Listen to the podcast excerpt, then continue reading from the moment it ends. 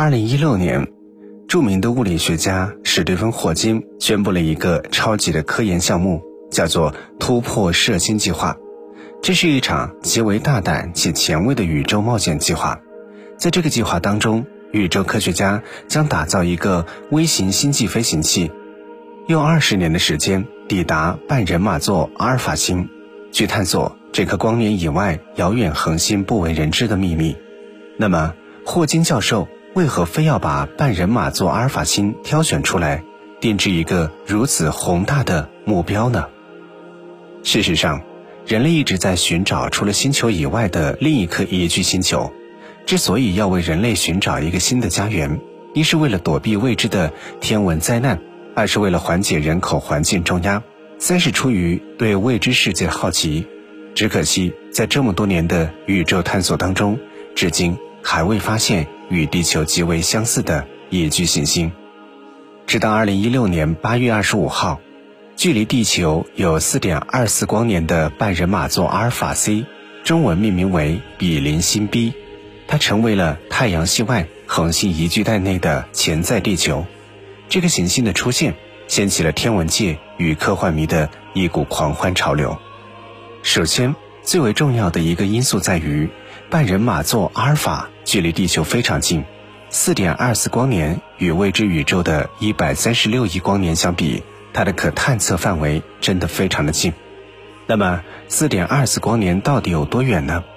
早在这颗宜居行星出现以前，二零一五年出现的宜居星球科普勒四五二 b 与太阳系之间的距离达到了一千四百光年。按照人类目前所发明的速度最快的宇宙飞行器。最少需要两千五百八十万年的时间才能够到达。人类的生命与宇宙的浩瀚相比，短暂如浮游。曾经理想中的第二地球，只能够以新闻标题或者科幻文字的方式出现在正常人的脑海当中。可是，当比邻星 B 出现以后，它作为距离太阳系最近的一个星座，人类不仅会选择这里作为探索太阳系以外的第一个落脚点。以前仅存于想象当中的科幻世界，也可以变成了现实。距离近，在太空探索领域而言是个非常重要的因素。它意味着地球人可以花更少的成本、更短的时间，去寻找一颗更适合未来地球人居住的第二世界。毕竟，太空探索领域的科技与天马行空的宇宙相比，触手可及这四个字才是实现宇宙科技目标的重要砝码。其次。半人马座阿尔法星并不只是一颗孤独的行星，它是由编号分别为 A 星、B 星、C 星三颗互相缠绕的恒星。这是一个特殊的三体系统。根据科学家收集到的一系列观测信息和数据显示，在距离比邻星约七百五十万公里的地方，还有一颗质量与地球相当的温暖行星比邻星 B，正围绕着这个行星运行。运行周期为十一点二天，质量约为地球一点三倍。这样的轨道周期意味着比邻星 B 就处在一个类似于地球一样的宜居带内。从理论角度而言，这个行星表面温度允许液态水存在，它为科学家提供了足够的探索与幻想空间。在接下来的几十年的时间里，如果人类想要探索宇宙生命，比邻星 B 绝对会成为这个计划的首要目标。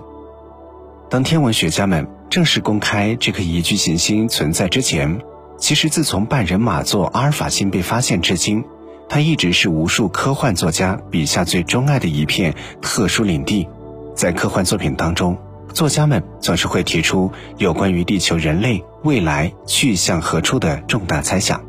在某个地球末日到来之时，人类是否能够找到另一处地球家园呢？除了地球人类之外，浩瀚宇宙当中，是否有与地球相似的行星，孕育出了更加高等的文明与生命？他们有朝一日是否也会入侵地球呢？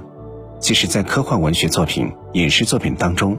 这些谜题时常会出现半人马座阿尔法星的身影。比如我们非常熟悉的《变形金刚》这部科幻剧当中，孩子们童年最熟悉的擎天柱大黄蜂，他们的母星赛博坦星球最早。曾经是半人马阿尔法星的一员，还有占据票房制高点的《阿凡达》这部有关外星人的故事，那颗神奇绝美的潘多拉星球，同样也是坐落在半人马阿尔法星。在这诸多的作品当中，能够让科幻迷彻底感受到半人马座阿尔法星存在的作品，当属刘慈欣的小说《三体》。刘慈欣通过自己的想象，将半人马座阿尔法星描绘成了一个三体系统。当然，科幻作品当中与现实世界自然有差距。比如在《三体》这部作品当中，傲然林立于宇宙当中的三体系统是由三颗质量完全相等的星球组成。这个独特的三体系统是属于三体星人的太阳。由于恒纪元、乱纪元的出现，三体人不得不逃离这个扑朔迷离、忽冷忽热的三星系统。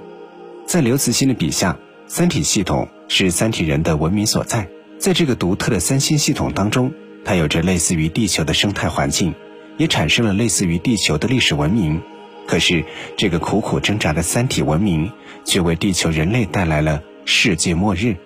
地球人在探索宇宙深处，三体人却为了文明生存，竟然向地球出发。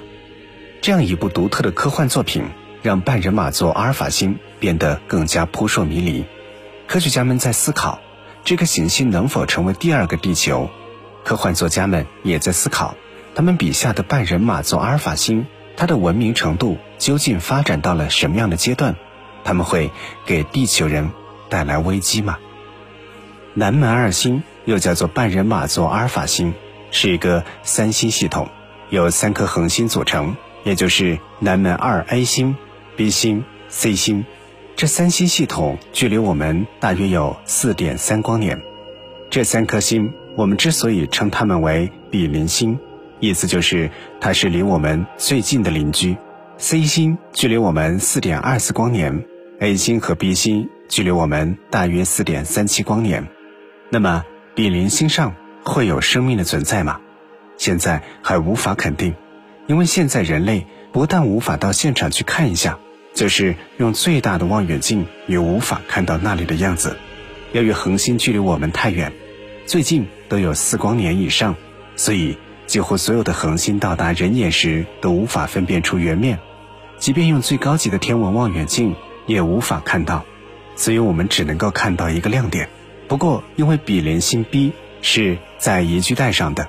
所谓宜居带，就是行星距离自己的母恒星在恰当的距离。恒星的辐射让行星能够保持不冷不热的温度，这个温度适宜液态水的存在。